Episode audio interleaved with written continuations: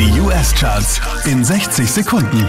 Hi, hier ist Christian Mederich und hier kommt dein Update. Einen Platz runter geht's für Taylor Swift, Platz 5.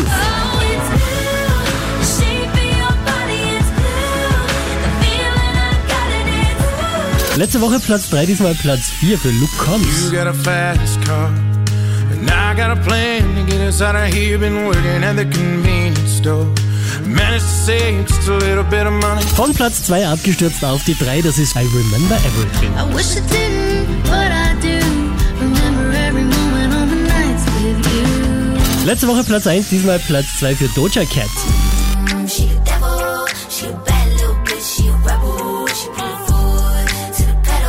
Acht Plätze gut gemacht, somit neu an der Spitze der US Billboard Charts, das ist Olivia Rodrigo.